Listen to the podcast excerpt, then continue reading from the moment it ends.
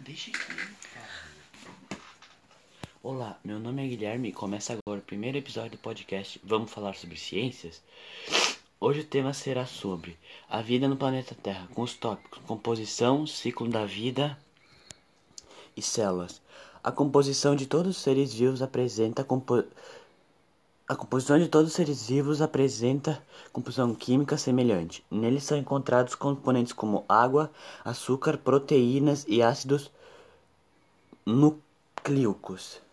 Todos, todo ser vivo tem um ciclo de vida que inclui várias etapas. Hoje vou lhes dizer o ciclo da vida de um besouro. Começa com o acasalamento, depois surgem os ovos, o, o ovo cresce cada vez mais até que a larva eclode e a larva cresce até, formar a pupa.